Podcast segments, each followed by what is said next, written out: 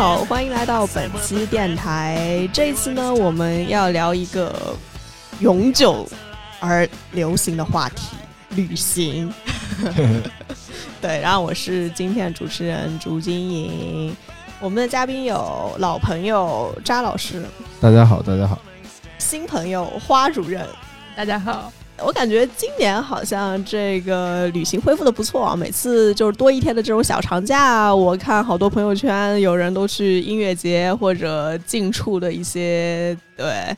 远郊旅行。当然，张老师可能醉心于野营，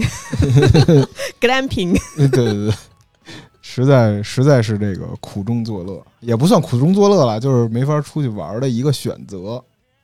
现在就是大家有没有觉得现在就是国内的旅行跟小时候有点不大一样了？有什么区别吗？就是这两年吧，就疫情以来，你有没有去过一些印象深刻的地方？呃，我觉得首先这两年国内我就发现很多，就发现了很多新的可以玩的地方越来越多了，而且就是首先好的方面就是它现在我觉得基础设施要比原来真的就是有明显的进步。最我觉得最明显的就是你会发现。旅游场所的厕所都变得更加干净了，这个是我觉得从小以来发现最大的一个变化。而且就是我前几天其实也刚去了一个，就是北京的远郊区的那个山里，它其实还没有完全的开发完，但是它已经开始接待游客了。所以这个其实也从另外一种方面发现，就是你可能原来的那些野地儿，现在都开始变得收费了。所以这可能也是我觉得现在国内旅游越来越丰富之后，你反而。付费的东西越来越多了，这是它不好的一点，我觉得。您去那北京那山叫什么呀？那个？这我真的要说吗？什么猕猴桃什么什么山谷？好玩吗？其实是我在地图上就是随便翻翻翻，随便划出来的一个地儿。然后当时就是人家说新开的，然后是一个就是那种徒步，其实就爬山纯爬山的一个地儿。然后你进去会发现，你什么猕猴桃也看不到。就是他是拿搭了一条长廊，然后都是猕猴桃那个枝蔓，但是什么都没有。不能采摘是吧？没长出来。对他那个采摘园其实还没建好，就是还没开发完。然后，但是他你也发现，他因为徒步嘛，就是就是山路，他他周边的那些什么座位啊，都都都修的不错。就是你不会再像过去得席地而坐或者坐那些石头上，就这个其实还挺人性化的。哎，北京这个徒步的地路径路线多吗？因为好像香港特别流行徒步，就各种小径。呃，北京其实现在好像也有，就我也是在滑地图的时候 发现了很多。我我我是去了一些北京的那种俗套的那个山区景景山林景区里，就都有什么健走步道，然后就告诉你走多少米，然后吸了多少氧什么之类的，这种就是非常有雕琢过的痕迹。这种，我今年国内可能去的地方是安阳吧，就是殷墟那个地儿，唯一在国内玩的。就因为我们家有一个爱好，就是逛考古爱好，呃，墓葬是吧？对 对对对，考古考古爱好，不一般，就是喜欢就是考古爱好，然后就是一言以蔽之，就是爱逛那种各种亡亡灵啊，什么大大人物的墓墓葬啊，看看雕塑什么的。然后，比如那个北京附近就有好多汉墓，什么大宝台啊，然后满城汉墓啊，就第一个发现金缕金缕玉衣的地方。然后像安阳就是殷墟嘛，就殷墟它最有名的就是活人祭祀。我们其实，在零八年的时候就去过一次，就那次去安阳的时候，就是都是土路，两边都是菜地啊。然后这次再去安阳的时候，就发现，嗯，那边就旁边都是。呃，特别繁华，就很多商业区都有了，然后之前的那种空旷的感觉也没了。但是就是再去吧，就感觉没有第一次的时候那种感觉，感觉亲切吧。就因为它太有都市感了，就相对于之前来说的话。但是看了之后，就是还是觉得挺有趣的。然后花花花主任刚刚说那厕所，我也发现，就是厕所现在景区都开始评星了，就几星级。那我觉得以前就是也特别害怕上，如果那个不干净，我就特别害怕上厕所，而且他人还特多，还要忍受着。就感觉景区厕所是薛定谔的厕所，就是你不进去，进去之前你永远不知道里头什么样那种。然然后这方面肯定是吧，就基础建设这方面，这一方面也好。但是你要是纯粹从从一个就是旅行者眼光来说的话，就是你很自私的说的话，就你肯定觉得就不够有意思。这种点，因为旅行者他毕竟不生活在这里，他可能更多想看见那种未被商业社会开发的那种感觉吧。然后我觉得就是国内还有一些地方好玩，就是我最近爱去的露营了。就是露营，就是之前特爱去的一个地儿是天开天开自然营地，然后那边的卫生间也是卫生间特别干净，还是日本设计师设计的。然后他还搞了一个三天小镇，然后很多人过去嗯买买东西卖卖东西。然后像我就过那儿过去那儿待着闲待着，然后看就就就发呆就行了，就感觉。就是一种无意义的休息，就挺好。但是对于很多别人，就是我观察里啊，就是很多家庭如果去那边玩的话，就是让孩子去那边泄劲儿去。就是孩子在家窝着不是特闹嘛？他们就带着孩子去露营地乱跑，就是这种。然后我最近都没有旅行，感觉很累。没有，我是觉得旅行好像每个地方都差不多，所以我根本都不想出去走。对，那您也没去北京附近的公园啊、山里？公 园。也就是换个地方发呆而已，所以我懒得出门，我看书的最近。但但是我今呃去年十月份的时候，我觉得去了一趟阿那亚，还是蛮惊奇的。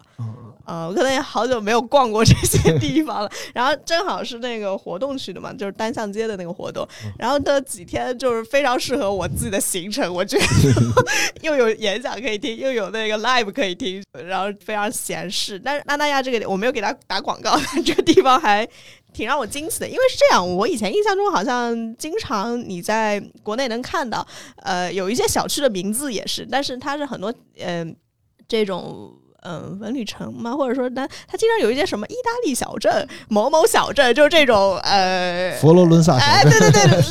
什么风情街、罗马花园，对对对，就是这种意思。然后你一听，然后你好像大概也能想象出来是个什么样子，对。然后嗯，雕梁画栋就是那个样子。但是，但是我我现在发现阿那亚这个地方的设计的确还是挺，他当然他也可能比较对标北欧那种，但是但那确实是挺符合大家现在这种审美的。但当然它。带来一个问题，就是，呃，变成网红景点嘛。这我觉得好像也是这几年非常明显的一个趋势，就到处都是喜欢这种极简设计啊，然后这种从建筑上到室内，呃，室内设计都是这种风格，然后大家也很吃这一套，然后越来越多的酒店等等等等都餐厅都遵循这一套，它是很好看。可是呢，我觉得它好像也导致了一种审美的同质化，嗯。以及就是在年轻人中非常流行，所以也就会有很多人去呃打卡啦，然后这个什么孤独图书馆啊，就那个教堂啊，就那个沙滩边。但但老实讲，它美是美的，就从很多层面上美是美的，就是人太多。我们那时候十月份还好，但是好像据说现在五一、十一现在去的人越来越多了。拍完一张照片，恨不得根本看不到景，然后全是人，这是最可怕的。我一开始听这阿那亚，就是有人跟我说去阿那亚，我还以为就是最早的时候，就是人说去阿那亚，我还以为他去意大利南部的某个小镇。是，我也觉得这地方听起来，他其实是开发房产，那个马云开发房产，他现在房子都卖到好像九七了，就上次去的时候，海边的房子，他应该就是面对这个北京中产吧，嗯，当后花园的那种度假的。对，但我真的有一种很明显的感觉，就你开出那个园区。就那种破败以及沧桑感，就完全跟那里面是两个世界。呃，然后我感觉就像楚门的世界一样，那像一个摄影棚一样，就是那整个园区。我去过一次阿那亚，就我也有这种感觉。它里头不是有管家嘛，就骑着那个车，就给我感觉里头特像那种。就是那种度假村嘛，呃，模拟人生那种小镇，就是或者是那种是就很有一个摄影棚的感觉，对对对，觉得有点恐怖。我是去那儿时候觉得有点恐怖，就感觉什么都被管控起来一样。因为什么都有，但你住个几周或者说最多一个月也住厌了吧，就也不会想在那里了。就感觉是放松的一个点儿。那大家其实，在疫情前，或者说在自己的人生中，应该是经历过非常多次旅行嘛？就大家都是爱爱玩的，是不是？花主任可太爱玩了。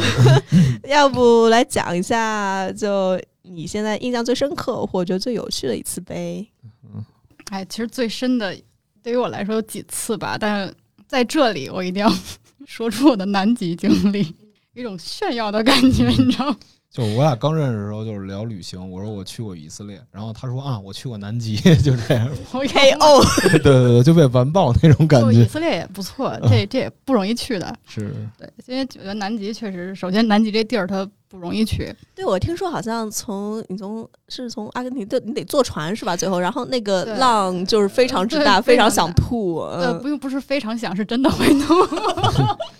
对，因为我们是其实从北京出发，你光到阿根廷就得三十多个小时的飞机，然后再从阿根廷坐船嘛。然后当时我们就是呃也报的那个团比较长，就是在船上待了二十天，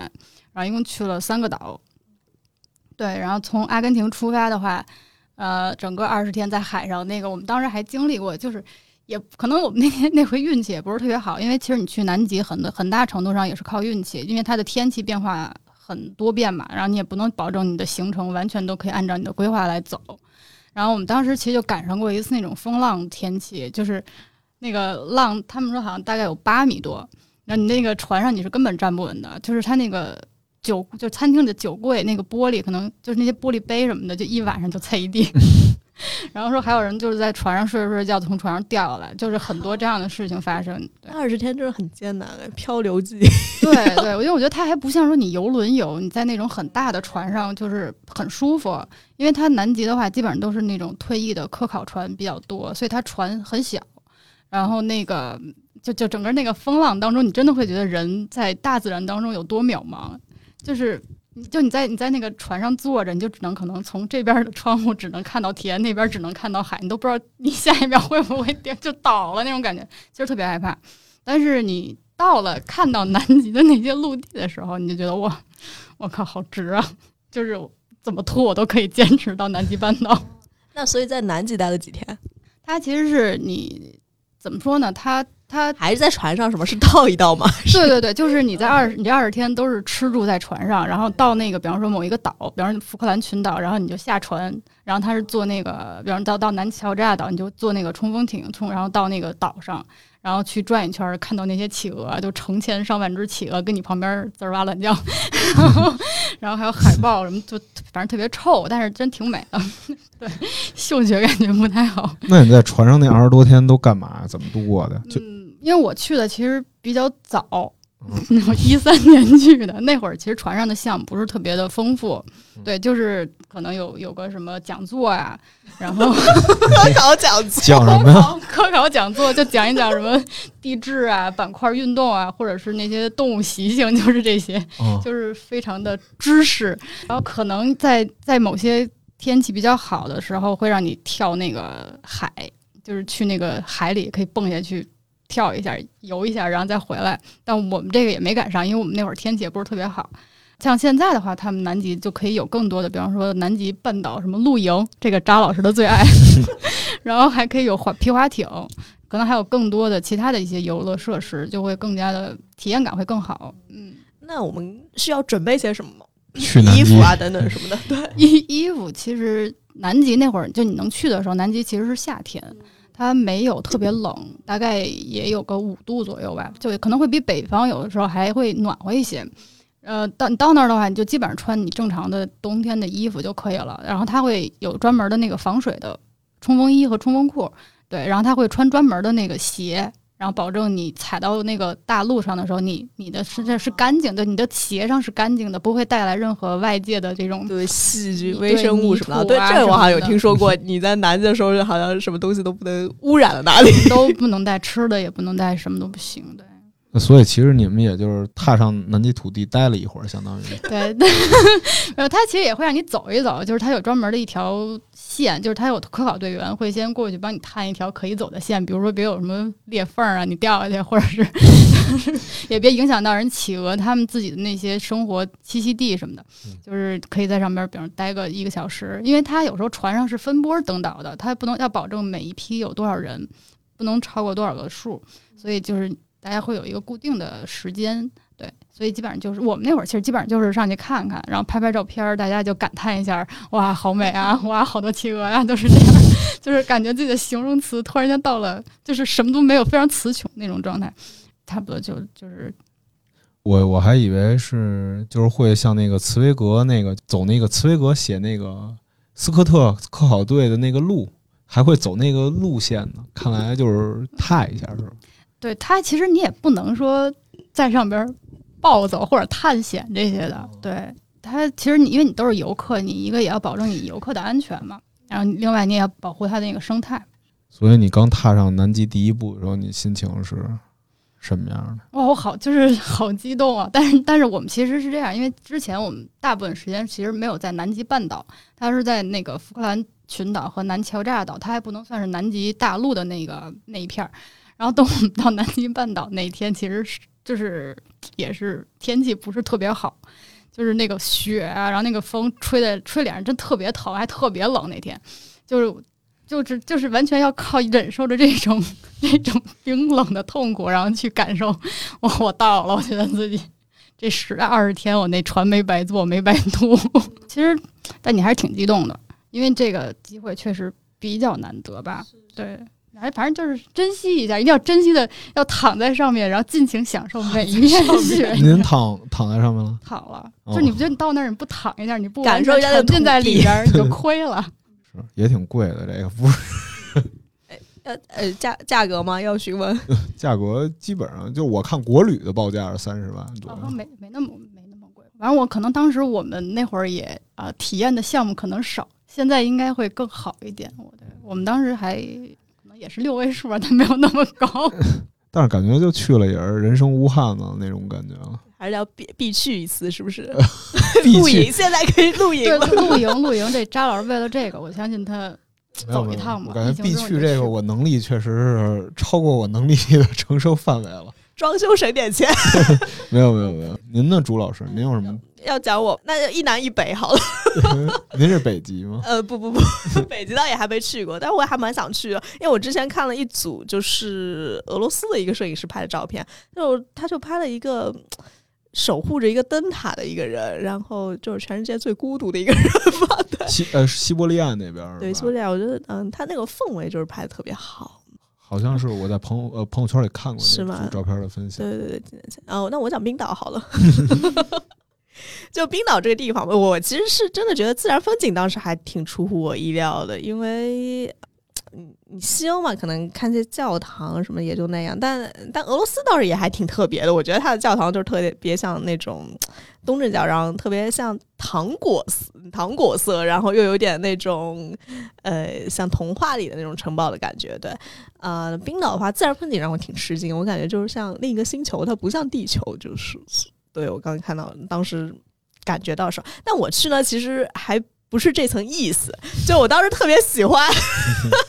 我特别喜欢，好多好也一五年吧，一五年的圣诞节，对我当时特别喜欢那个黄伟文写词的一首歌，就是杨千嬅的歌，叫做《自由行》。然后呢，里面有歌词：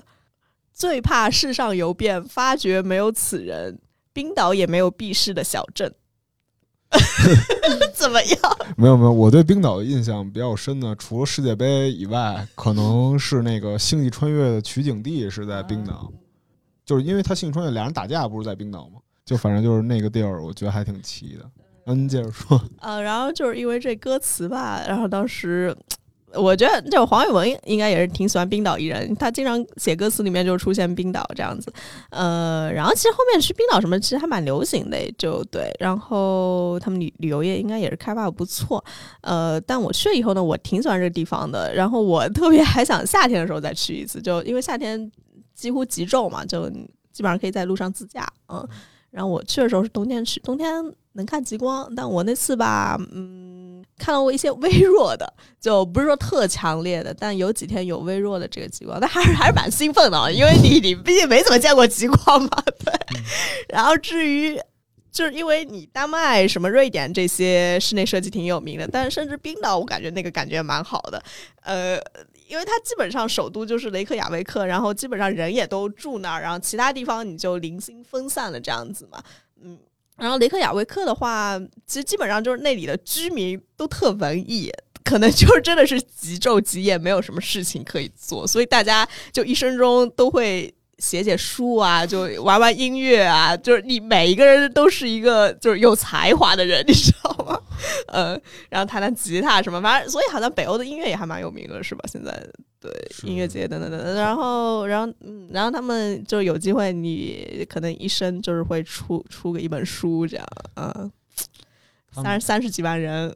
他们这太太幸福了。嗯，那那物价还挺高的，我记得。但那还有一个，我是发现维京人吧，确实也很多东西 都吃金鱼肉，然后还有他们有一种鸟，它那个那个鸟叫什么我也忘了，就是尤其中文名我不知道那个叫什么，就也就也也会在那个餐桌上，嗯。啊，还有一个可能比较有意思的是，因为格陵兰岛要在更北边一些嘛，我也蛮想去格陵兰岛的，呃，但是冰岛叫 Iceland，然后格陵兰岛叫 Greenland 的，呃，因为他们发现的时候其实是并不想让别的人来竞争跟他们抢这个地方，嗯其实冰岛就没有那么冷。也就零度左右吧，可能冬天对，呃，所以他取了一个吓唬人的名字，叫 Iceland，就是让大家以为那个地方非常之冷，非常寸草不生，对，然后然后大家就不敢去了嘛，所以可以霸占那个地方。维京人，维京人的地方。对，所以反而反而是相反的，其实格陵兰岛更北、更更冷一些。然后您您去过冰岛吗，华主任？没有，这我其实特想去。哦，我我是感觉，因为我身边有认识几个英国的留学生，就他们好像都特别爱去冰岛。那会儿英国去的近嘛，其实我们当时周围也有好多，他是冬天去的，就是为了看极光，说圣诞节放假就去了。对，然后好像冬天那会儿特别浪漫，又是下大雪什么的。华主任和这个朱老师都是对这自自然景观可能就是印象比较深刻，但是我印象比较深刻的可能就是，人文，呃，也不是，其实我自己更喜欢人文的。我主要我这这我这我这没有山，除了自然景观，这个地方实在是 是我那个可能是以色列吧，以色列，然后但是不是耶路撒冷，不是耶路撒冷给我印象。就其实我最早去以色列初衷是因为初中看了一个电影，是呃《天国王朝》斯科特拍的一个十字军东征的故事，然后就当时就觉得哇这太酷了，我一定一定要去耶路撒冷看一看。然后觉得想看看那阿克萨呃清金顶清真寺啊，然后包括哭墙什么的，然后走一走那个十字军当时有没有遗迹啊这方面的点。就比如说我去伊斯坦布尔的时候，我还特意就是因为那个《孤独星球》，他就说当时的就是东罗马帝国不是雇佣了很多那个维维京战士嘛，然后他那个叫瓦瓦吉萨卫队吧，他们在那个大教堂里刻字儿，就到此一游，类似于这种。然后还特意去查，然后还发现了这种，然后呃，当然后去以色列也是这个初衷嘛，就其实就是十字军文化呀、包括就这个地儿就圣城嘛，就你肯定会对这儿有天然的好奇心和好感，然后去了。呃，在耶路撒冷的时候，可能没有就是想象中就是那么有冲击感，就可能你到了那儿之后有一张游客照片，然后你觉得嗯，此生无憾，终于完成了初中的愿望。但是，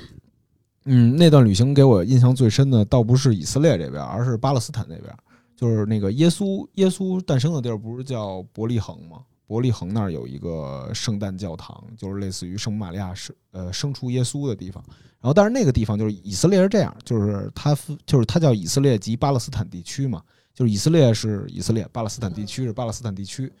然后中间它有一道跟柏林墙一样的那个墙，就是你可以理解为是三十八度线的隔离网，你也可以理解为是中东的柏林墙，反正就是那么一个情况。然后在以色列的这一边呢，是军警站岗，就是拿着很精良的武器。然后你通过那儿的时候，他们是不安检你的。然后等你到了伯利恒之后，你会发现就是两个世界，就是在这边的时候，虽然也是中东，但是很很明显是偏现代一点的这样的情况。但是伯利恒的西西呃约旦河西呃约旦河西岸，也就是以那条墙的东边一点，就是伯利恒嘛，然后就是呃就是属于巴勒斯坦控制的地区，然后能你就能在那儿随处可见阿拉法特的照片啊什么之类的，然后就能感觉到那种紧张的气氛。但是他们那边对中国人很友好了，很很友好。然后比如军警看你是中国人，会跟你合影。然后比如说他你你要买一个就是他们叫 s h a w a m 就是怎么念，反正就是一类似于一个鸡肉卷这种东西。他听说哦，你哪来的？你说我是中国来的，他要给你多加几块肉。中国好，我的朋友就是这样。然后就所以就在那儿是很有趣的，就是因为它是完全不同于就是以色列这边现代的那种生活方式，就那边可能呃，你可以理解为有点脏乱差吧，就比如说不干净啊，街道之类的。听听说以色列像特拉维夫物价非常高，哦，对，非常高。就是你在那边酒店上网的话，一天是一百二还是七十？就当时我去的时候是一一二年的时候去的，我每天上网发个照片都挺贵的感觉。一二年你用什么？你发啥什么照片？博客照片吗？呃呃，微博、微博、微博。微博上再再带一个那个位啊，对对对对对对，就是一些虚荣心嘛。然后对对对，但是这些不重要，你听我说完。然后他那个他那个伯利恒，然后你你你肯定去那，你去伯利恒的主要目的其实不是为了他那儿是有一个难民营，但你去那儿肯定不是为了去看难民营，你肯定是去看圣诞教堂。你看完圣诞教堂之后，你出来，你回到街道上，你会发现有很多街街道的招牌很有意思。怎么有意思呢？比如他们那边没有星巴克，但他咱们这边不叫星巴克嘛，他们那边叫 Star Fuck。对对对，那个我还照照照片了，就是特别有意思，就是他他还是 Frank 呀，我忘了，反正就类似于一个就是山寨的那个感觉，就特别有趣。然后你再往隔离墙走的时候，你会发现那个墙上有很多涂鸦，然后这时候就就有很多人过来向你兜售纪念品，纪念品是班克西涂鸦。因为班克西在那面墙上做了很多涂鸦，所以他们就会就是阿拉伯的那是英语就告诉你快点过来看看以色列对我们做了什么，然后兜售纪念品。哦，哦，对对对，然后包括像有名的扔花人啊，然后那个伯利恒圣诞，然后上面有一弹孔都在那儿。然后我去那会儿，他那还没有开那个叫什么，呃，开一个叫围墙旅店，那是班克西开的，他还没开。但是在我去那面墙的时候，我就感觉到就是这两面墙完全是两种生活状态，就能感明显感觉到那种对立吧，然后就觉得还挺有趣的，就两种生活状态。就巴勒斯坦人觉得以色列人压迫他们，但是以色列人那边呃就是觉得以色列人抢他们土，犹太人抢他们土地，但是在以色列那边叙事的是叙事的情况下是哦，我已经给你们了生活的条件，然后在很就比如他们在以色呃耶路撒冷的一个区域也给了你们政治权利，你们为什么还要闹呢？就是说这个土地本来就是我们犹太国的，然后什么之类的，就觉得，然后你在耶路撒冷就是哭墙的那边还有一个金的七烛台，七烛台就是犹太人的那个标志性嘛，就像呃，就像你一看到华表就能想到中国一样的这么一个东西，但它那个东西可能更有宗教性意义。就比如说你看那个偷书偷书贼啊什么之类的那些电影里，就是你评判一个人是不是犹太人，就是你发现他家里有没有七烛台，你就知道他是不是犹太人。他们在那立了一个纯金的七烛台，他那个组织叫第三圣殿，他的目的是要把那个阿克萨清呃就是金顶清真寺推倒，重建一个第三圣殿，就是一个民族主义吧，就是你能在那儿看见很多很多有冲击和张力，这是给我印象最深的。对，因为我在正好是推荐一下，我最近也在听那个《中东往事》嘛，对对，能发现，其实我觉得带着这种你看过的很多印象啊，或者说历史，然后再去到一个地方，就会印证你非常多的东西想象想象，对，就感觉就是小说，就是你比如你特爱看一本小说，然后突然它变成了一部电影的感觉，就你会啊在里头找很多就是你的记忆点跟你想象中一样不一样的感觉这地儿虽然是你新来的，但是其实有一种熟悉感，是吧？对对对对对，也是这种感觉，就是找一种对应的感觉吧。哎，所以大家一般都是 solo 游还是那个结伴出行，应该都有吧？觉得两种方式就分别有什么喜欢的点和不喜欢的点？其实我基本上都是结伴出行的。哦，我好像真的没有说自己一个人去那儿玩，因为我是比较喜欢就是至少两个人吧，两到四个人，我觉得这个区间比较舒服，大家玩的。因为首先你出去玩，其实有一个互相的照应，而且有时候从安全角度来讲，我觉得多一个人就比自己一个人强。但是我觉得一个问题就是说，如果你两 就几个人玩，可能就会出现一些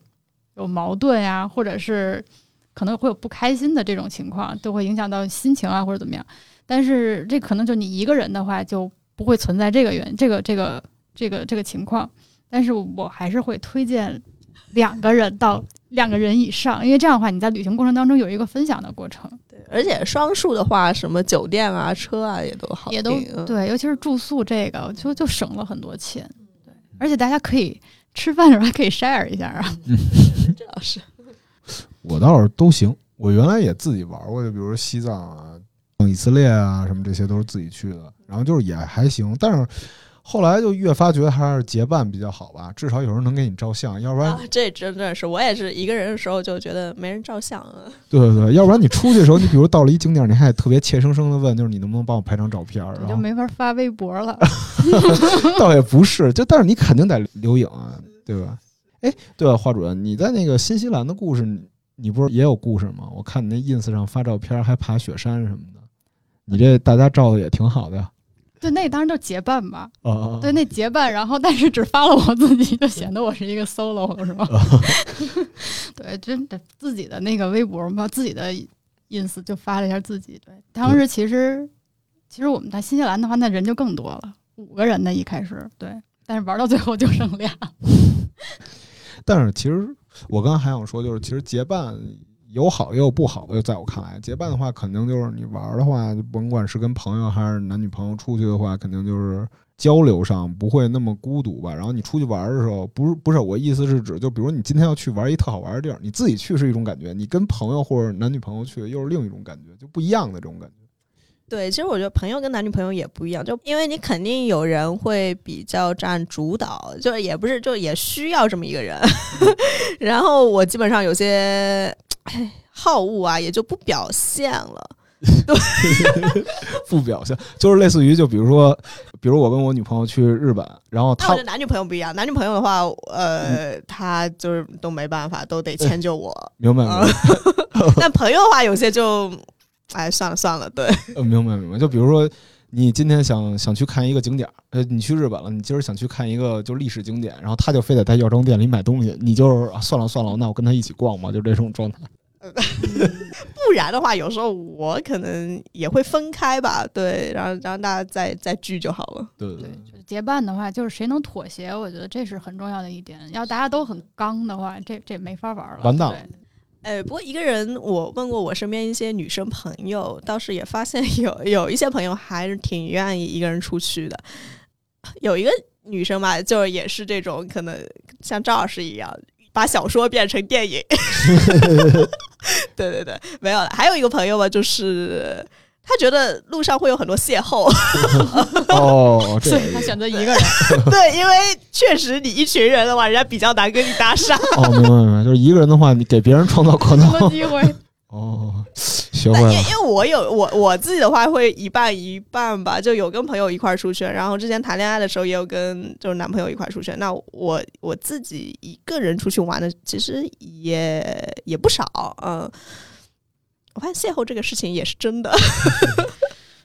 就是 我原先觉得那个电影《爱在黎明日出前》，你们都看过吗？嗯。就是三部曲嘛，那也蛮对，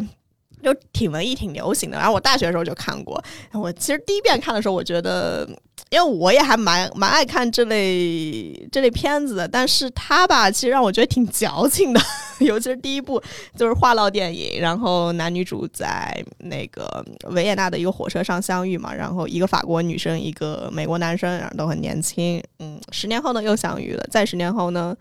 就是结婚又争吵这样子，对。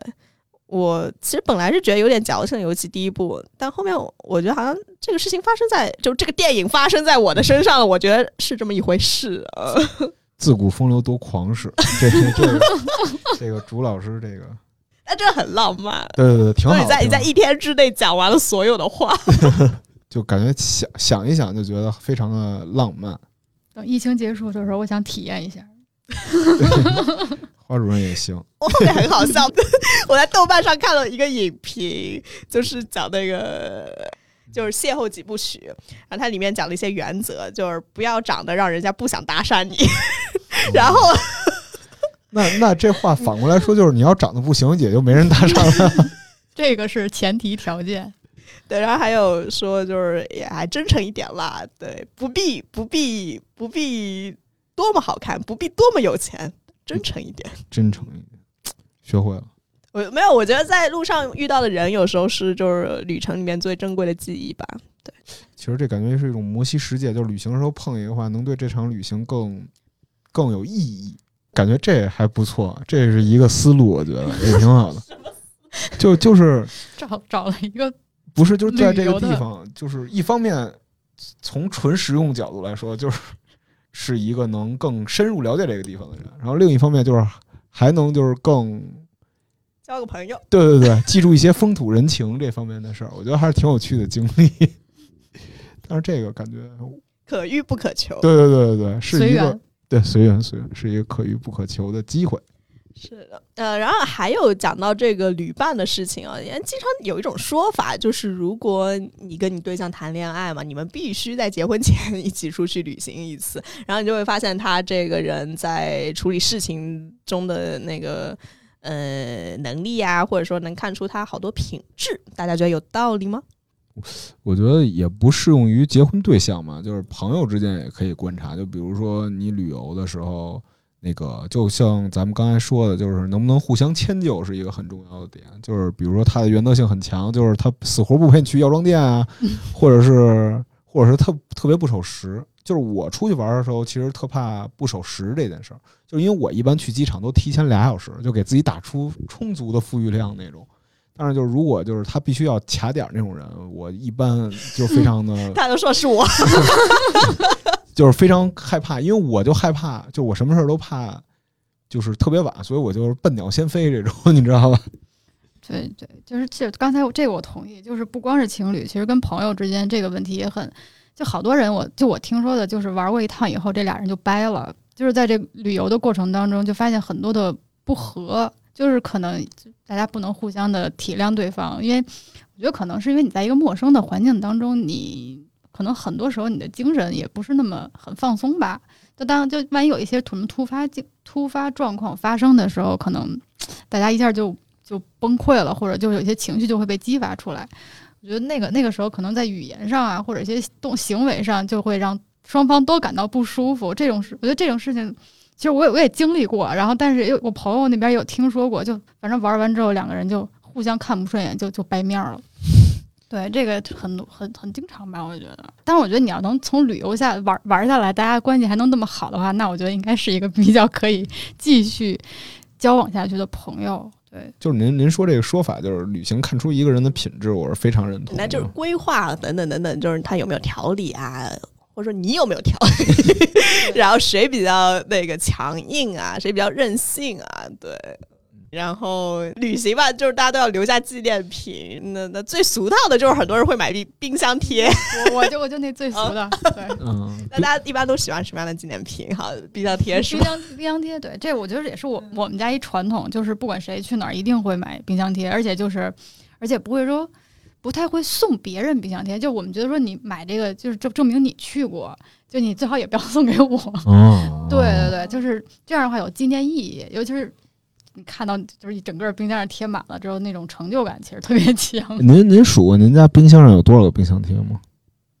其实特别多。我们家冰箱说白了有点贴不下了。哦，那你这去的地方挺多的。对，其实对，就在凡尔赛嘛，我们家专门买了一块铁板来贴。其他的当然就是照片啊，或者是现在不流行 vlog，哦就扎老师可能未来的，包括张老师的 ins 啊这对，种，从微博 转微博啊转向 vlog，做个 UP 主。对对对，太难了，小红书都做不起来，我还要 UP 主呢。那赵老师喜欢留什么纪念？我我本来就是一有收藏癖的人，所以我那个就是一般都会带很多小玩意儿吧，就是冰箱贴肯定我也带，但是我冰箱贴没形成习惯，就有时候就忘了，就是老有忘的情况。但我有一个习惯，就是带土。你还真是那种会带土的，对对对对，我觉得太多微生物了。不是不是，我是买的那个宜家那个小玻璃罐这么大的那种，呃，就是就是呃，怎么怎么形容啊？就是三三三厘米、两厘米那么大的一个一个小小小的那么一个桶，就是宜家买的那种，海关让你过吧？让让我就直接扔进去就好。你要去南极的时候，我要提醒一下那科考船上的人，是，就其实我这习南极不让带走任何一个东西。你听我说，你知道这习惯怎么来的吗？就小时候不有一电影叫《拯救大兵瑞恩》吗？哦，他上来有一个人，就是那个汤姆汉克斯，他往那个铁桶里装土，就是他去北非装一罐，然后他那个袋子里有北非，然后然后什么英国，然后还有诺曼底嘛，然后就我我就觉得哇，这个挺酷啊，这这个是一个好玩的，就感觉你占过这片土地，然后你把这土带回去了。然后我就每次就挖一罐小土，然后上面贴个小标签儿，这是日本的，这是西藏的，然后这是哪儿哪儿哪儿的，就这么记。然后所以土是一方面，还有一方面 就是带一些当地的古钱，就比如说，比如说就是他老钱，比如日本那个那个他街边都有那个中古店嘛，然后他会有那个夏目漱石的钱币，就是这个已经停产了，我就会买一张带回来。然后你英国你可能是我去的时候是。快脱欧了，他出那个脱欧纪念币，然后买一个回来，然后就反正就是这种，就是然后摆起来，摆起来就搁那小册子里摆起来，就感觉你当就是一看在翻看上就能想起当时买的那个样子，就感觉像一个闪存卡一样。然后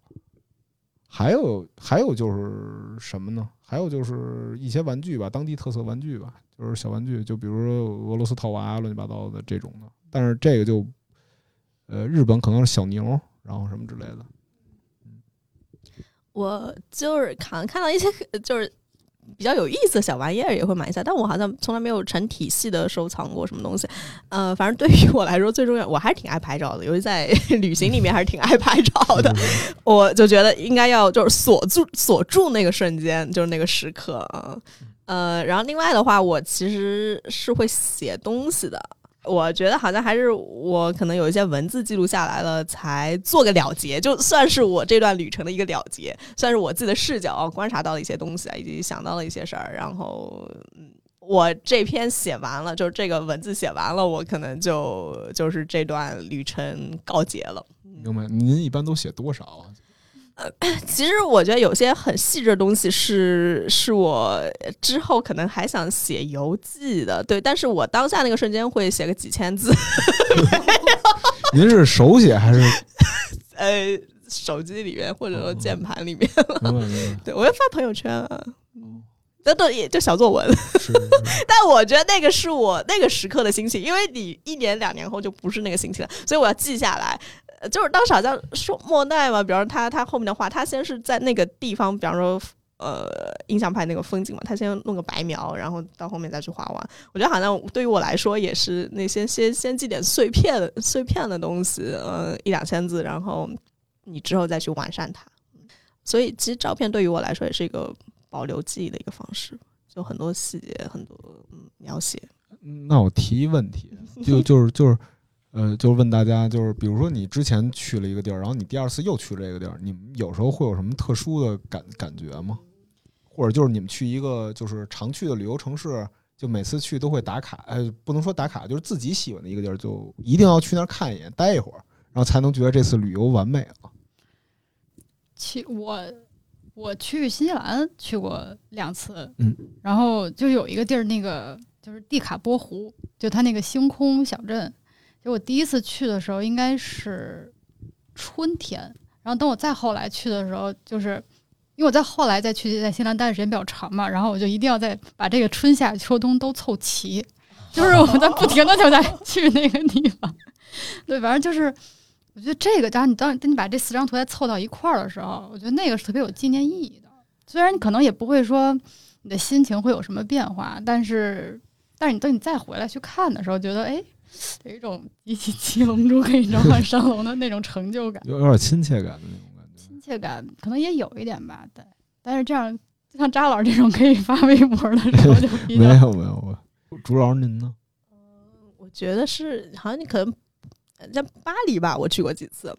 那每一次感觉挺不同的。虽然它是一个就是大家都会去 的一个地方，但是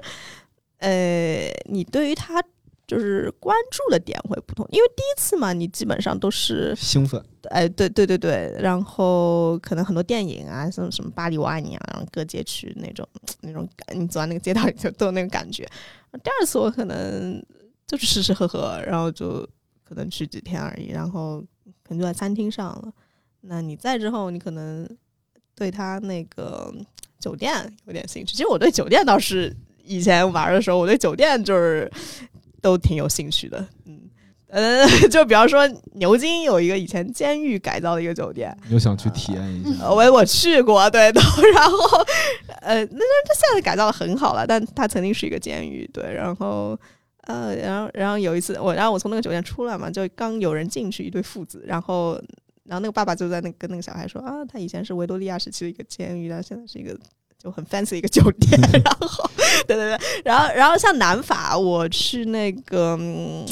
菲茨杰拉德的那个酒店，我觉得那个真的好棒。就他写，他不是写那个了不起的盖茨比嘛？嗯然后他他那个年代就就哎，你们有看过那个《午夜巴黎》吗？就伍迪·艾伦拍的。对，然后那个时期，像诶海明威啊、菲茨杰拉德，他们基本上都在就二十世纪二十年代嘛，呃，都在那个南法，就法国，要不在巴黎，要不在那个南法就度假嘛。然后菲茨杰拉德也是特，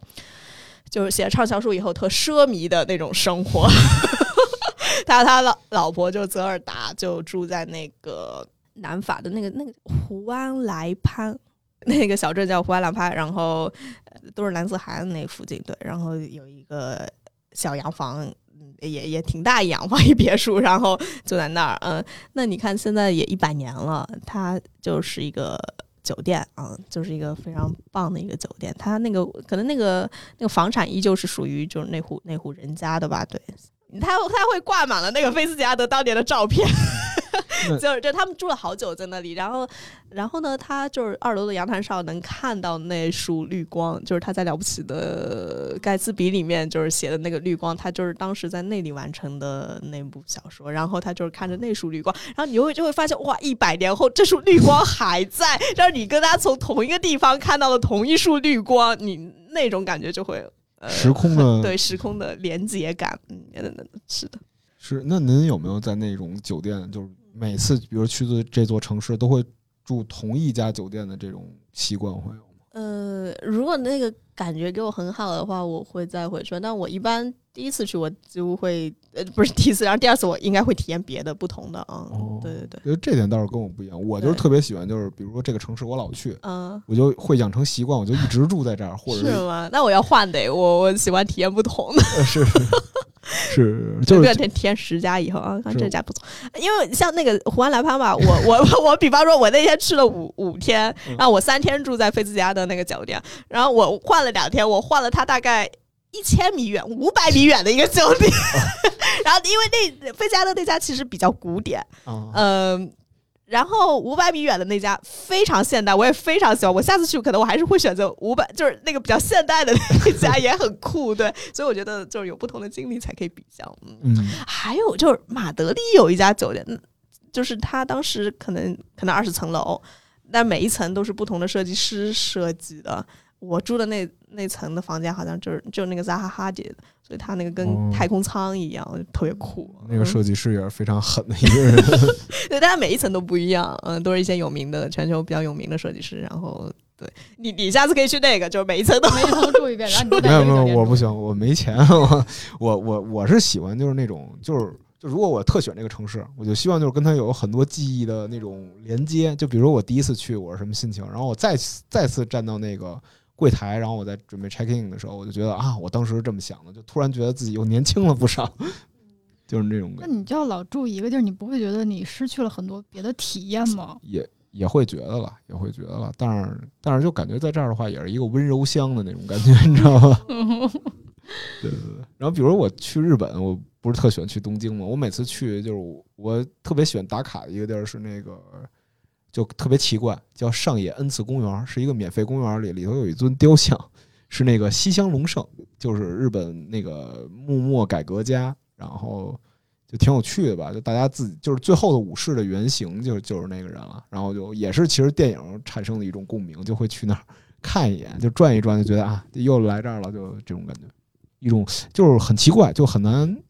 说出来而。且你看你，呃，就是常常重，呃，就是可能隔几年、隔几年或者去一个地方，你会见证。是不是他见证了你的成长？就因为你的年龄在变化，你可哦能十岁去、十五岁去、二十五岁去，你的心境在变化，然后他还是在那里，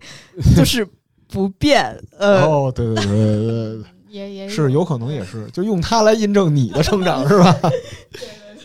就是每次不一样的心境吧。不过现在啊，我呃，因为社交网络时代嘛，我 觉得这十年来旅大家旅行的变化也挺多的。因为你曾经可能还会看《孤独星球》啊、杂志啊、书啊、电影等等，给带给你很多启发。但现在就是你真的很方便，可能一刷也其实穷游的攻略，我以前还会看，我觉得他们有些每个地方出的特别详细，但我觉得那也是一种孤独星球的延伸吧。对对对，呃，每个地方的攻略都比较详细，呃，所以从以前那种旅游杂志、旅游图书，到现在好像你一上网，小红书是现在算是一个，呃就是大家也会参考的一个东西，是吗？嗯。对，然后现在你就就查查攻略啊，然后你可能到了海外，反正某个 app 打开也都是几颗星的餐厅 怎么样，然后 Booking 打开，然后就是就是什么怎样的酒店啊，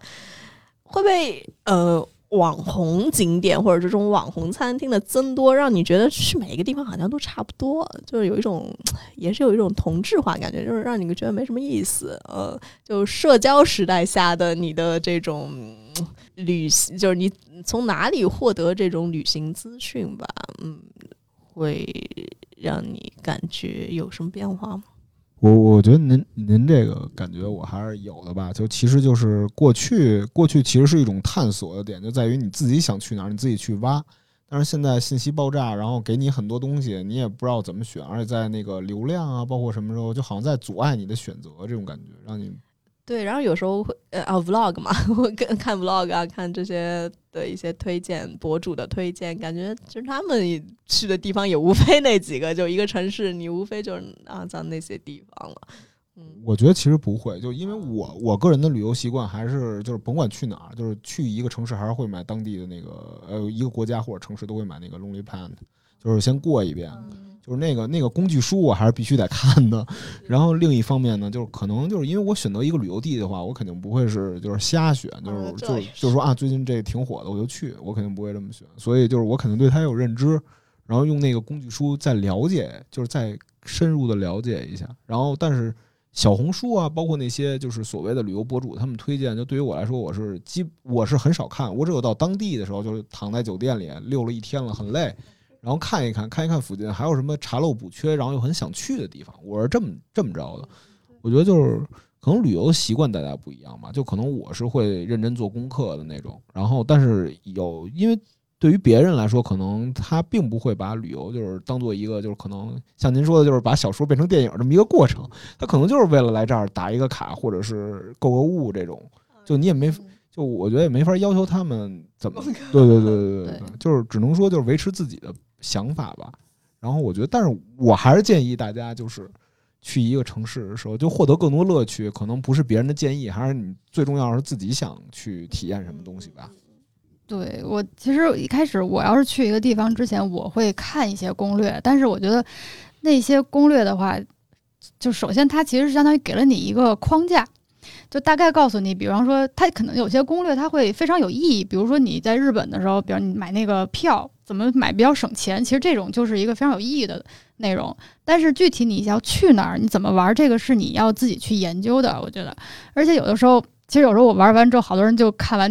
然后照片什么的说，你能把你这条线什么告诉我，我就照你这玩一趟。其实我挺害怕这种这种事情的，就是我去的地儿未必是你喜欢的，就可能我觉得非常满意，但是你去了之后，你觉得很无聊。这个你说这个这个会不会对你的这次旅程造成一个什么样的损失？对我就其实我觉得就是你在看攻略也好，或者是就是你自己去准备这个旅行的时候，应该也是自己稍微的去查一查，也不要照搬吧。对，但是现在就确实像网红打卡这种东西，去完了大家去的都一样。你说你就我打了一卡，它的意义在哪儿？我觉得这个我一直都没 get 到。对，而且它其实里头有鄙视链，你没发现吗？就是如果你要去网红打卡，就感觉你到这儿了，这才是到这儿了。但是如果你要不打，然后人又觉得你好好像不太会玩儿。对，然后你不是爱玩吗？你怎么这儿都没去过呀？就是那种。但是如果你要全按照那个网红打，人家又该瞧不起你了，觉得你怎么连点自己想法都没有，就是旅游的那个想法。然后或者碰见很刻薄的人，他说啊，你怎么去这儿不去那儿啊？就比如说你去你去了名古屋的那个二手玩具市场，他问你为什么不去东京的那个中古书店，就是特别有意思。呃，像刚才讲的，就买各种票啊，或者怎么样的那种攻略，其实呃。当然是给提供你便利的哈，呃，但对网红的这个可能它是一种推荐，你可以当一个选择对选择来看，然后可能不一定要完全按照它，就是你你自己每个人都有每个人不同的路线。对对对，其实有时候这种打卡特别造成一种就是耽误时间，很多时候那种网红网红餐厅或者什么网红景点，你光排队就得排一个多小时俩小时，就是包括我觉得像那个日本那个那叫什么西西道乐是不是？对对对，然后包括像新西兰那个一个汉堡店，就你光排队就得排很久。其实你真正吃完之后，你一定会觉得它很值吗？就值你这俩小时吗？我我是其实就是谢道乐啊，就就比如很多馆子他会推荐说这个特别好吃，但我其实是不会就这么着，我还是随缘那种。就比如你走到这儿之后，你看这个招牌挺好看的，你可能不认识那日语，但你觉得挺有挺有眼缘的。就比如它上面有一小猪，哎，挺挺可爱，你上去吃两口，就这种。就而且我觉得就是。我在旅游的时候，对时间的，就是还是会比较在意，就是我不太会选择去排长队去干什么，更愿意就是我闲待着去干一件喜欢的事儿，也不会去排长队，一定要完成什么事儿。就那你是旅行非常有计划的那种？不是不是，我有一个大计划，就比如说我现在要去了，我可能要买什么东西，我一定要看什么景色，但是但是不会说完全是这样，就顶多有一两个主旨，比如十五天里我完成这一件事儿就行了，剩下都是碰就行了。但是也比较惨。我之前去日本就是想看见富士山，因为我特喜欢富士山。然后因为我觉得它特美，单纯从它特特好看来说，就是自然景观。但是我前两次每次都去，每次都没看见。就是但是第三次去的时候看见了，就非常开心。就是这也是一种精神打卡吧，就是你看见了就不一样。但其实攻略有时候也有好处，就是它也可以帮你避雷。就有时候你真的想自己挖掘一些乐趣的时候，就有时候也特别容易踩雷。就也是我在日本的时候，我们当时就特别想找那种路边居酒屋，然后真的就是推门随便进了一个，但真的特别差。可是我觉得日日就单纯日本这个国家，好像食物再怎么难吃，也不至于特别难吃的那种地步。反正那家的体验感不是特别好。但是我觉得就是，呃，我还。就是评分这个东西也挺可怕的吧？就是都是五分这件事儿，就像那个黑镜里演的，就你所有店都是五分，其实你也失去五分的意义吧。然后尤其是你用大众的，就是用国产的，就是这种软件，就是大家看前面都是五分的，永远都是人很多，但有很多有趣的店就被这个评分给埋没了。所以我也觉得就是，反正就是网红打卡啊，包括评分，就是大家只能做一个参考吧。大家可以从四分的开始看，没或者从一分开始看。我去了这个城市所有一星的餐厅，就是减少了让你偶遇的乐趣，还是偶就是你偶遇一家好店的乐趣，可能跟邂邂逅一个嗯一个人朋友，就是可能一个感觉吧。刚才其实张老师讲到，他每次可能旅行前会挑选嘛，他也不是乱瞎挑的。那么，那么是什么驱动你去某个地方的？呃，一方面就是，我觉得一方面是，就是你喜欢，就是你听，你你肯定，你比如我要去伊朗，我肯定想看德黑兰，想吃那个石头馍什么乱七八糟的，就这些东西。然后可能对这些比较感兴趣，想看看当年那个美国逃离德黑兰那个使馆。逃离德黑德黑兰，我觉得好多东西其实都是可能书啊，或者说电影给你留下的一些印象，你想去探索一下。对对对，历史历史。对，但是我也见过很多人，就是觉得这个地儿火，我就去，然后然后剩下啥也不知道，然后觉得啊，我就要去，然后怎么着？就比如去西藏那会儿，就一二年、一三年那会儿，不是特流行去西藏嘛？就大家就觉得去西藏就能洗涤心灵，然后就一帮一帮人都去西藏，然后去当地，然后不是因为就是比如说当地人他有些就是像那个叫什么来着？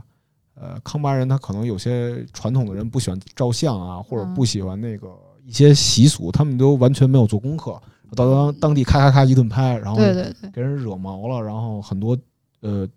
那个叫什么争争争吵就出现了，就那样肯定。其实包括这样，还有就是那种有一些现象，就应该能说吧，就是他们就在西藏有时候拍照嘛，就一开始会有那种给小孩钱，一开始的时候好像就你给个一毛两毛的就就可以了，好像到后来就开始越给越多，越给越多，这也是我觉得就是游客一增多以后，反而对当地造成了一些不好的。对对对，而且他们还会就是故意把羊群啊，就是赶到你面前，然后让你照，照完之后，然后握住你相机给五十，要不然不让你走。对对对，这一线都有。对对，还有照狗也是，就是比如你看这这藏獒挺大的，然后你照完，他说这是我狗，你给钱，然后这种 不给咬你吗？不是不是，反正他因为康康巴人很凶嘛，就是康巴人很凶，他个儿个儿又高，哦对，也是我比较，对对对，反正但是我没我没我没瞎照，因为我是知道他们就是特特特忌讳这事儿。然后比如你去寺庙里，你也不能照，然后人家你必须得买摄影证什么的才行，这些功课反正肯定得做好。我觉得，反正那会儿一帮有一帮去西藏人，就老能看见他们在网上网上就是就出事儿吧，这种。注意安全。我是觉得你，嗯，呃，就是了不了解一个地方，算是你看一个东西的厚重程度不一样。嗯，比方说凡尔赛宫哈，它也很有名的景点，但是你如果其实不大了解法国历史的话，也没什么感觉。但是你如果觉得像凡尔赛合约啊等等，就是一战以后的那种呃那种历史，你都自己很感兴趣，然后你再呃亲眼看到那些那些会议厅，就会很不一样。嗯，对，所以所以我觉得很可以应用于所有的地方吧。就是你如果自己本身已经做了一些了解，以及对当地文学啊或者历史很感兴趣的话，你好像亲眼到了就会。就有一种更 更厚重的一种感觉，但是有时候你去一些地方呢，你可能就是对它完全没有了解，你就是把自己放逐到那个地方，看你自己会遇到什么，会会学到什么新东西，会遇到什么新鲜的人。嗯，对，我突然想起一个人就这么干过，就是刘瑜。刘瑜在送你一颗子弹里就说啊，他不知道去哪玩，然后觉得毛里求斯这地名挺有意思。我记得那个，他还说什么？对对对，就给自己放到毛里求斯去了。就是那种，我觉得也是一种方式，就是盲盒是吧？嗯，是是是。但是现在不有那种盲盒买机票，就是你买到哪儿就去哪儿。但是还是先了解肯定更有趣吧。就是我觉得，就比如我，我其实对伦敦也没有什么感情，但是我就对伦敦有一个那个，就是丹布朗写那个《达芬奇密码》里的圣殿骑士教堂，就男孩都喜欢圣殿骑士啊什么乱七八糟的。他那个教堂藏在那个就英国最高检察院的一个街对街角里，在里面，然后就去看。然后你就在里头发现那个圣殿教堂里有圣殿骑士的墓嘛，然后有一个人特别有名，叫那个那个那个威廉马歇尔，然后就是大宪章大宪章里迫使国王和贵族之间签合约的那个人，就也是马修，然后最后成为那个元帅的代名词嘛，然后就是觉得很有趣，就是你又发现了一个有意思的事儿。呃，那有没有什么旅行的书或者电影让两位印象深刻呢？呃，我我其实之前看过一本书，就是那个停在新西兰刚刚好。它其实是讲的是去新西兰打工度假的事儿。我就是因为这本书后来去新西兰打工度假去了。真的就是他，我一四年听说的，但是我就一直也是因为时间的，就因为这本书一直在我书架上放着。看完之后，但就觉得我一定要去体验一次。然后一九年的时候我就去的，整一年都在新西兰吗？对对对，就是真的是因为这本书才驱动了我。然后因为就他当时里边就讲你怎么在新西兰打那些农场工嘛，然后又然后给你赚钱，然后能再去玩一年，对，就是这个就对我其实真的是这印象最深刻了。然后我就当时我看那个电影，其实我想到一综艺，我不知道你们小时候看没看过那个正大综艺？没有。中中央电视台的，但我印象不深了。我有点知道，但我也印象不深。但我他们每次都会有各个介绍各地方的风俗，是吧？对对，我记得他们当时好像就有好多那种国外的故事或者什么的。我觉得那个其实从小也是，就是让我有一种想去外面看看的这种。当然那会儿也小，咱也不懂，就觉得外面的世界很精彩。哎，我好奇，就是您当时去新西兰去了多久？一年，一年。那您之前怎么决定就是离职去新西兰了？就是决定离职那一刻，心里怎么想呢？就是其实有一大原因哦，真是暴露年龄的原因。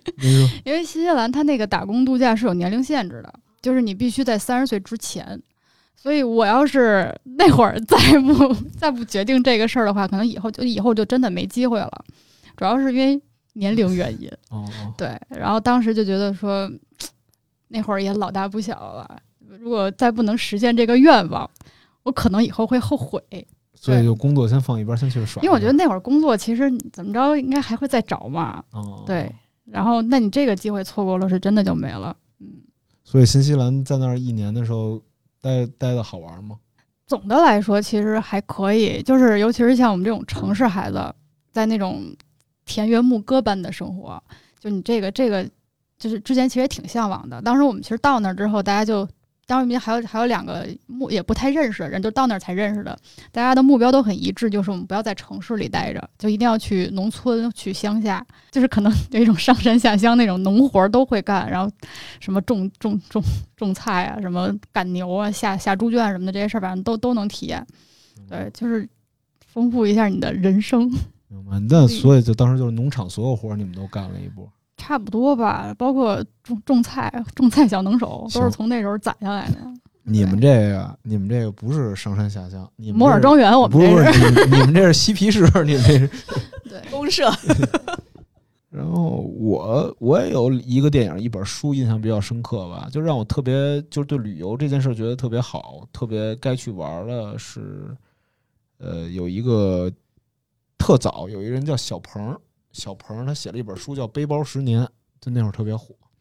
他意思就是说，那个上路就是选择你的梦想，然后毅然决然的去旅游，就是为了梦想。然后你去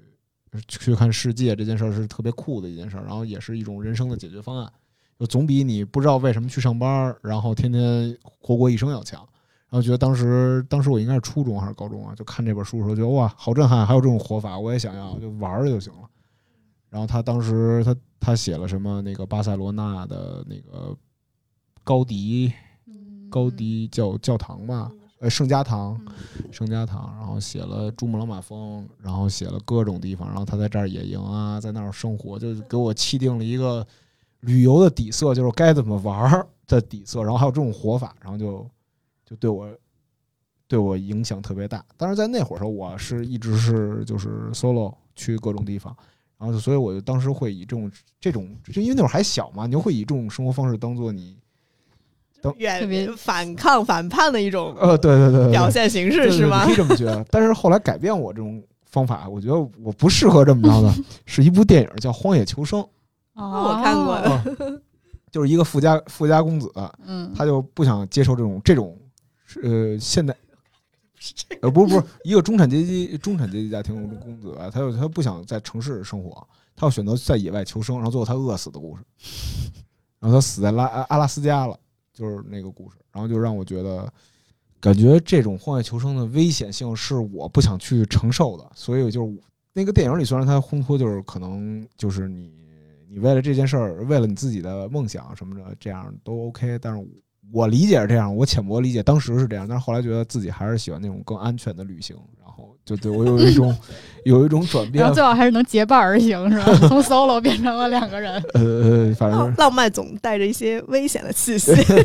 是是是是，就反正那这两个比较深吧。还有一个比较深的，可能就是在路上了。开鲁亚克，大家肯定都看过，就那种那种漫无目的的在六十六号公路上闲逛。但是那个说实话，好像不太适合中国这种旅游方式 吧。其实也可以吧？我觉得现在新疆那种那种哦，对对对，那种开一开车的也挺适合。就是新，就是就比如京藏线、京新线那个一直走那种。对，那个叫什么什么公公路，就是还有还有就是像现在那特别独库公路，或者还有特别火的那个什么穿越罗布泊，我觉得就特别适合这种。对对对。但不过公路文化这种衍生出来的旅游方式，应该也快火了。这今年好多那个就是什么汽车营地啊，也也也有了。露营地什么的，反正这两个是我印象比较深的吧。朱老师您呢？我的话就是三毛的《万水千山走遍》，他就是带给我的一种气息吧。因为三毛他其实基本上也是就一直在路上的那种代言人，然后也是呃比较反常规的。但那本呢，其实给我一种蛮深的那种孤独感的，因为那时候好像荷西也过世了，然后他好像那是讲了几段在南美的一些经历去啊。呃，走着，然后到那个比丘马丘是吧？马丘比马丘比丘，对，然后在在火车上的。但他呃，当然他在当地会有一些台湾的朋友，会见一些台湾的朋友，但是他始终就是那时候，嗯，荷西过世以后，就始终是一个人。然后他一个人在路上，好像是，我觉得他急需要解决的是那种，就是实在是非常生的那种。失落感啊，所以他这倒也不是他去哪些地方让你 感觉很，嗯，很受触动，反而是他在路上这种情绪，以及就是他观察这个当地人的呃一些视角让你比较受触动的？我觉得好像经常你有时候在路上也是解决自己的一种情绪吧，因为 你有时候想去旅旅游了，就是什么在驱动你？一种可能是，嗯，你觉得有点闷了，有点腻了，就是想换个新鲜的空气，嗯。然后另外一种，但但是我旅游到底能不能解决问题？其实我挺存疑的，因为你旅游回来，有时候问题还在那里，并没有解决，你好像只是一种逃离生活的一种方式。有道理。其实当时 当时辞职去新西兰的时候，我也有想过，但还是获得了经历。对对对，找找就是那种 gap year，对，放松一下。每每一段路都算数吧。但是今年其实毕业生还就是最近这两年毕业的还比较难过，因为他们没法间隔年，没有间隔年的机会了。对他们，他们可以，对，其实就我那就我那会儿就是就毕业和找工作之前凑出了二十多天去的南极，觉得这个这个决定得感谢我妈。对，确实工作之后会少很多时间去玩。是，大学的时候你翘课就翘了，其实。然后到时候再过后再找呗。至少你大学还有暑假、寒暑假呢。对对。呃，现在要不等哪天疫情结束了，大家最想去哪里呢？就下一个目的地。嗯，我是富士山露营地吧。